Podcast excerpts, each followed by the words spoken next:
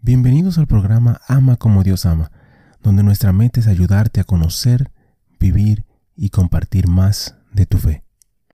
Ven Espíritu Santo, llena los corazones de tus fieles y enciende en ellos el fuego de tu amor. Envía tu Espíritu Creador y renovarás la faz de la tierra. Oh Dios, que has iluminado los corazones de tus hijos con la luz del Espíritu Santo Haznos dóciles a sus inspiraciones para gustar siempre el bien y gozar de su consuelo. Por Jesucristo nuestro Señor. Amén. Padre Celestial, te damos gracias por tu amor, por tu bondad y por tu misericordia. Te damos gracias en específico por todos los santos, gracias por sus testimonios, sus ejemplos y sus vidas. Te pedimos que les permitas seguir intercediendo por nosotros y que nosotros podamos seguir sus ejemplos de humildad, fe, valentía y amor. Guíanos a través de esta reflexión y dirige nuestro camino hacia ti. Amén. Los primeros mártires de Roma. Santo del día para el 30 de junio.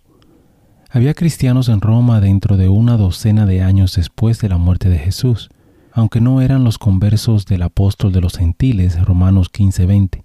Pablo aún no los había visitado cuando escribió su gran carta en el 57 y 58 después de Cristo.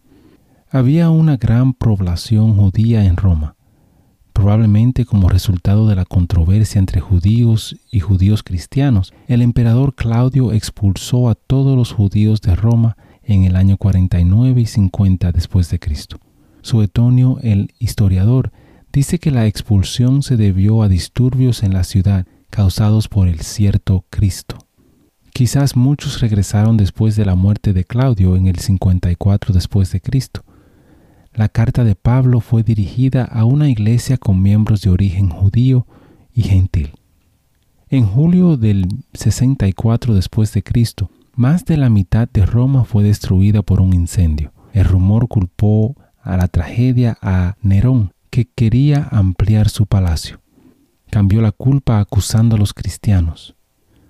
Según el historiador Tacito, muchos cristianos fueron ejecutados por su odio a la raza humana. Pedro y Pablo probablemente estaban entre las víctimas. Amenazado por una revuelta del ejército y condenado a muerte por el Senado, Nerón se suicidó en el 68 después de Cristo, a la edad de 31 años. Reflexión.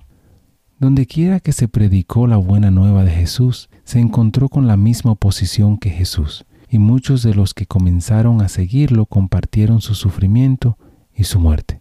Pero ninguna fuerza humana pudo detener el poder del Espíritu desatado sobre el mundo. La sangre de los mártires siempre ha sido y siempre será semilla de cristianos. Hermano y hermana, te invito a pedir por todos los mártires que entregaron su vida por la fe para que tú y yo hoy podamos conocer más de Cristo. Bendiciones. Gracias por participar y compartir de esta reflexión con nosotros. Te invito a suscribirte al canal y a compartirlo si piensas que puede ser de bendición para ti o para alguien más. Únete a nuestra comunidad y te pido a orar por todos los miembros de esta comunidad.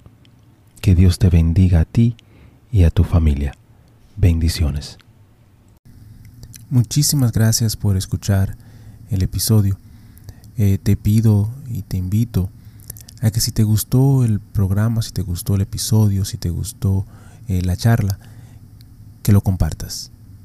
De igual manera te pido y te ruego que ores por nosotros, que ores por este ministerio y que si te gusta también que puedas buscar en nuestra página, visita nuestra página amacomodiosama.com, nuevamente amacomodiosama.com, para encontrar artículos, canciones y oraciones, las cuales espero en Dios que te ayuden a conocer, a vivir y a compartir tu fe. Bendiciones, que Dios te acompañe hoy y siempre.